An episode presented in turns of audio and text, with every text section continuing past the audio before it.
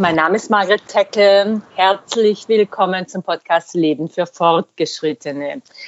Kohlroulade oder Götterspeise, Zitrone oder Lavendel, Bach oder Beatles, Bayerischer Wald oder Seychellen, Katze oder Esel. Das sind die ersten Worte auf der Webseite des Ich-Passes, einer Autobiografie in Passformat. Entwickelt hat sie Sigrid Hofmeier aus Freiburg im Breisgau. Und mit ihr sind wir jetzt verbunden, um mehr über diese innovative Idee herauszufinden. Frau Hofmeier, herzlich willkommen hier beim Leben für Fortgeschrittene. Erzählen Sie uns mehr von Ihrem Ich-Pass. Was hat es damit auf sich und wie sind Sie auf die Idee gekommen? Hallo Frau Heckel, erstmal herzlichen Dank für die Einladung. Ich bin äh, begeisterte Hörerin Ihres Podcasts und darum freue ich mich umso mehr, dass ich die Chance habe, etwas über meinen Ich-Pass zu erzählen. Ja, wie so oft äh, ist eine solche Idee ein langer Prozess und bei mir war es so, dass mein Vater im Koma lag äh, eine Woche lang, bevor er verstorben ist. Das war 2004 und mein Vater war Theaterschauspieler und Rundfunksprecher. Ich habe ihn dann besucht im Krankenhaus, in einem Krankenhaus in einem Ort, den er nicht kannte und wo ihn keiner kannte. Und ich fand es entsetzlich, dass er seine Musik, die er in einer Musiksendung immer vorgestellt hat im SWR, äh, nicht auf den Ohren hatte, niemand hatte, der ihm etwas vorgelesen hat, weil ich den Eindruck hatte bei meinem Besuch, ähm, dass er durchaus spürt, dass ich da bin und auch hört, was ich sage. Und das hat dann jahrelang in mir gearbeitet. Und dann habe ich gedacht, man müsste eigentlich sowohl dem Personal als auch vielleicht äh, neuen Angehörigen, er war zum zweiten Mal verheiratet, ein kleines Dokument an die Hand geben, aus dem sich erkennen lässt, was die Vorlieben und Abneigungen eines Menschen sind. Und daraus ist der erste Ich-Pass entstanden, ein wirklich kleines Büchlein im Passformat, das ich zusammen mit einer befreundeten Grafikerin entwickelt habe und das wirklich in kurzen Features einfach zusammenfasst, was denjenigen oder diejenige, die da vor einem liegt und sich vielleicht nicht mehr äußern kann, ausmacht. Was sind denn typische Fragen aus dem Ich-Pass? Wie haben Sie die ausgesucht? Typische Fragen waren die, die mich selber auch immer umtreiben. Also außer den biografischen Angaben sind dort enthalten Fragen zu Lieblingsmenschen, Tieren, Gerüchen, Düften, Lieblingsmahlzeiten. Das habe ich äh, überschrieben mit, was mich ausmacht, äh, Lieblingslandschaften, Lieblingsreisen und viel Platz zum eigenen Ausfüllen von Leidenschaften und unter der Überschrift Ich mag es gern, wenn viel Platz für eigene Gedanken und aber auch eine Seite Ich kann es nicht ausstehen, wenn das war mir besonders wichtig äh, und so war dann auch der erste Artikel über diesen Ich-Pass in der Badischen Zeitung damals überschrieben mit Kein Milchreis, keine Rosen, weil genau das ich nicht leiden kann. Aber sehr praktisch natürlich, gerade in solchen Situationen wie dieser, die Sie geschildert haben, wenn man sowas zur Hand hätte. Wie reagieren denn Menschen auf den Ich-Pass? Welche Erfahrungen haben Sie damit gemacht? Sehr unterschiedliche. Also als ich den Ich-Pass damals im Selbstverlag auf den Markt gebracht habe, haben meine Freunde und mein Bekanntenkreis sehr positiv darauf reagiert. Da war ich so Anfang 50 und meine Freunde eben im ungefähr gleichen Alter. Und die gingen dann gleich begeistert los und äh, kauften diesen Ich-Pass oder haben ihn bei mir bestellt und in ihre Eltern verschenkt. Und da waren die Reaktionen doch von Verhalten, sagen wir mal so, bis zu eher Ablehnung äh, mit dem Tenor, ist es denn schon soweit? Und dabei habe ich es eigentlich ganz anders gemeint. Aha, also die älteren Semester, die dachten dann, oh je, da will jemand was machen. Also warum haben die ablehnend reagiert? Ich nehme an, die haben ablehnend reagiert, weil es so eine, weil sie sich so eine endgültige Situation vorgestellt haben, die ich da ja auch immer geschildert habe und auch in den Vorworten ein bisschen dargelegt habe. Und ich habe mir das sehr zu Herzen genommen damals und habe gedacht, ja, wie, wie wäre das, wenn ich in der Situation wäre? Sagen wir, ich wäre 75 und meine Tochter, mein Sohn würde mich damit beschenken, äh, was würde ich dazu empfinden? Und Daraufhin haben wir ja eine erweiterte Version entwickelt, den Ich-Pass Wesentliches über mich, der sehr viel umfangreicher ist und für den der Verlag Kamphausen, in dem ich das dann veröffentlicht habe, mir eine Lektorin zur Seite gestellt hat. Und dann haben wir wirklich in monatelanger Arbeit Fragen entwickelt zu zehn verschiedenen äh, Themenbereichen, die das eigene Leben betreffen. Und das ist ja dann aber viel, viel mehr Arbeit. Waren dann da die, die Erfahrungen anders damit? Diese Erfahrungen mit dem Ich-Pass Wesentliches über mich, die gehen weit über das hinaus, was ich praktisch in so einer Kurzform, in dem kleinen Ich-Pass dargelegt habe. Und da haben sich dann auch Menschen gemeldet, die wirklich sich mit sich selbst beschäftigen, mit ihrem Leben, vor allen Dingen mit der Gestaltung des eigenen Lebens und der Frage nach innen. Also wer will ich wirklich sein? Was will ich für Werte leben? Was ist meine Freiheit? Welche Werte und Normen habe ich? Welche Zuschreibungen auch? Und wie kann ich mich damit auseinandersetzen? Also wie eine Art Ritual, praktisch man sich über lange Zeit immer wieder mit sich selbst beschäftigen kann. Diese Rückmeldung habe ich dann sehr positiver Art dann auch bekommen. Das heißt, dass Menschen, die mit Biografiearbeit beginnen, weil das ist es ja im Kern Biografiearbeit, vor allem eben doch diejenigen sind, die das schon immer tun wollen ähm, und oder, oder kann man auch andere Gruppen äh, dafür gewinnen? Oft sind es also Menschen, die dieses, dieser Ich-Pass Wesentliches über mich begeistert hat, sind Menschen, die äh, schon immer sich äh, auch mit sich selbst beschäftigt haben, ohne in diese Egozentrik zu verweilen. Also alles dreht sich um mich, sondern wer bin ich wirklich im Kern? Also wirklich diese philosophische Frage. Ne?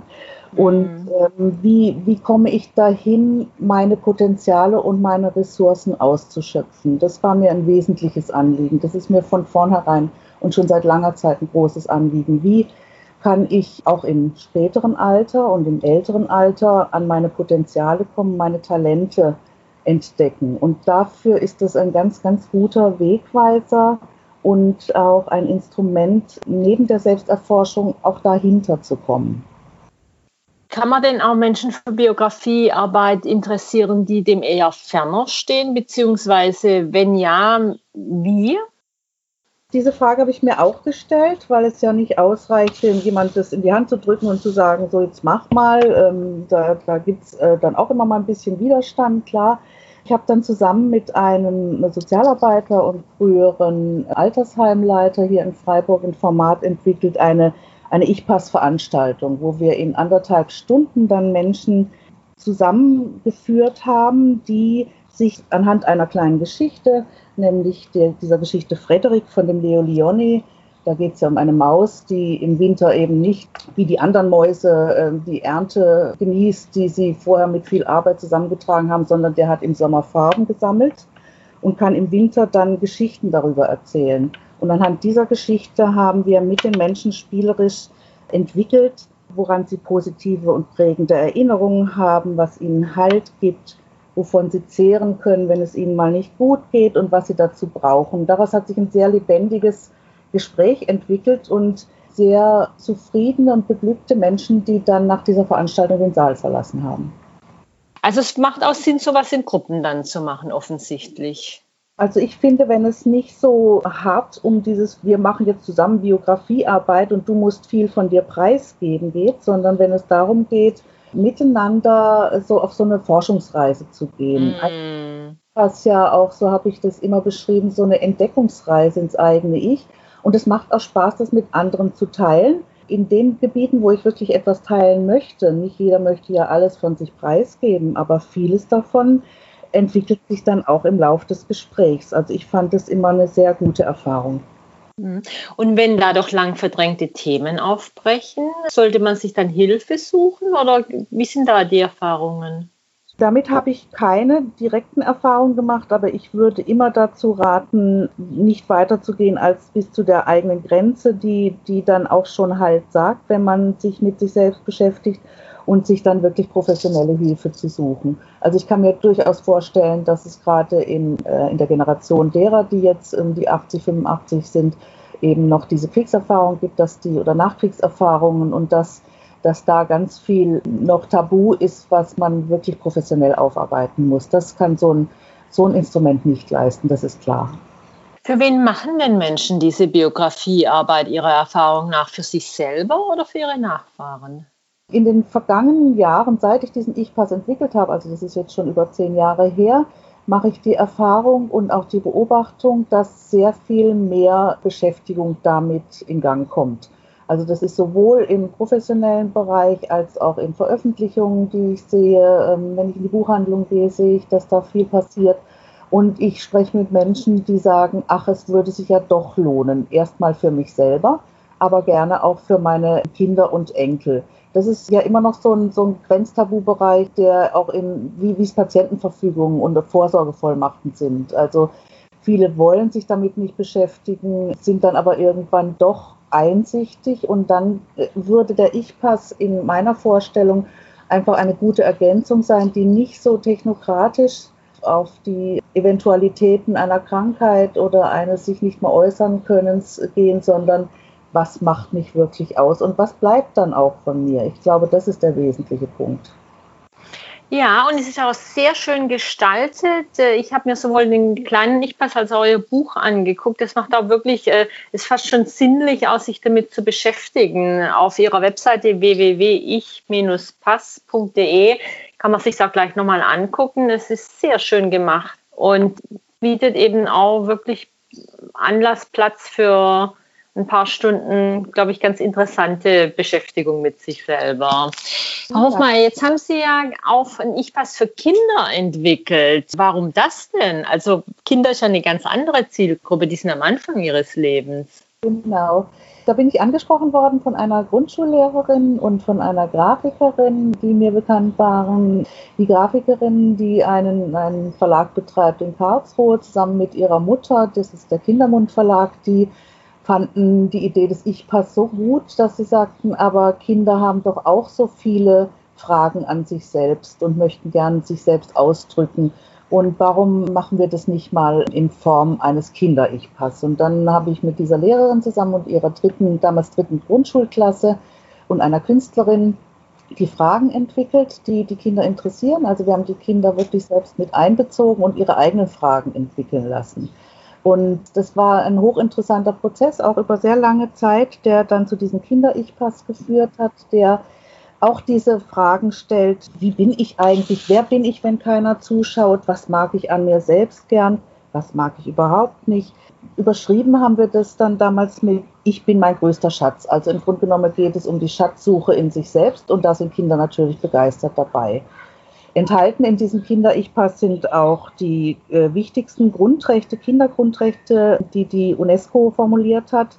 Da waren auch einige Kinder sehr erstaunt, welche Rechte sie eigentlich alle haben. Und was ich ein wunderschönes Gimmick finde, ist, da sind Karten auch enthalten, eine rote, eine gelbe, eine blaue und eine grüne Karte, mit der man anderen mitteilen kann, was einen freut, was einem gar nicht gefällt, was für einen Wunsch oder Traum man hat. Und einfach äh, ausdrücken. Dieser Kinder-Ich-Pass, also das Dokument, ist für mich selbstbestimmt, aber ich kann es teilen und ich kann meine Wünsche, Träume, Verärgernisse auch, kann ich einfach teilen, wenn ich möchte.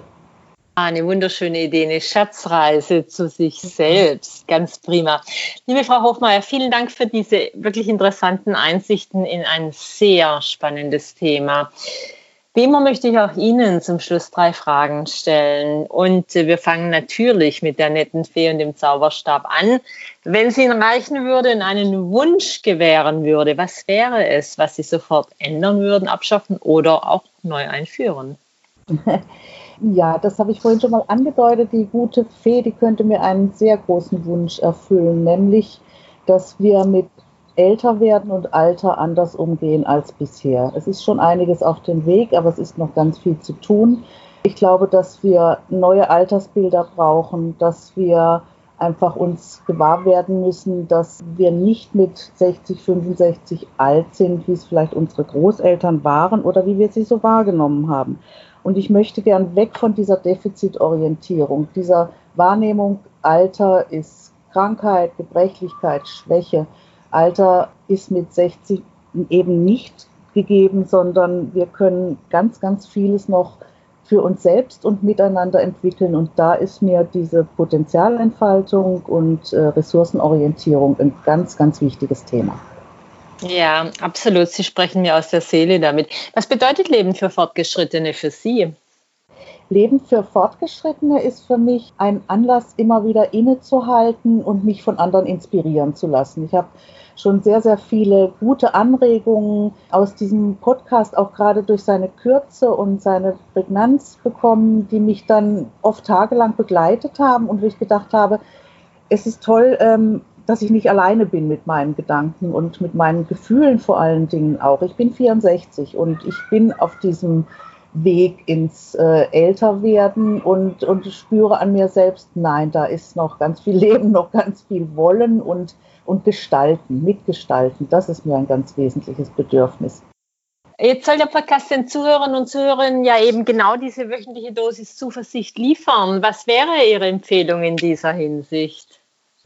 Zuversicht äh, gibt mir, dass ich mit, von Menschen umgeben bin, die meine Sorgen, Bedenken und auch Freuden im Hinblick auf eine Veränderung der Gesellschaft bezüglich der Altersbilder teilen. Also dass ich von Menschen umgeben bin, die ich die mich teilweise lange begleiten, die ich aber erst vor kurzem kennengelernt habe, Menschen, die auch jüngeren Alters sind. Ich habe da zusammen mit anderen eine Initiative, die heißt DNA, die neuen Alten. Da bemühen wir uns um neue Altersbilder in der Region, in der wir leben.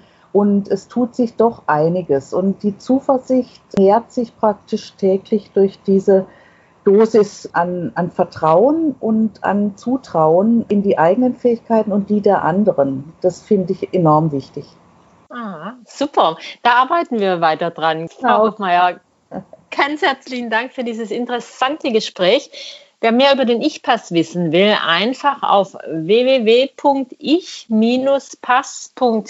gehen. Wie immer natürlich der Link auch in den Shownotes, auch der Link zu der Initiative Die Neuen Alten in Freiburg.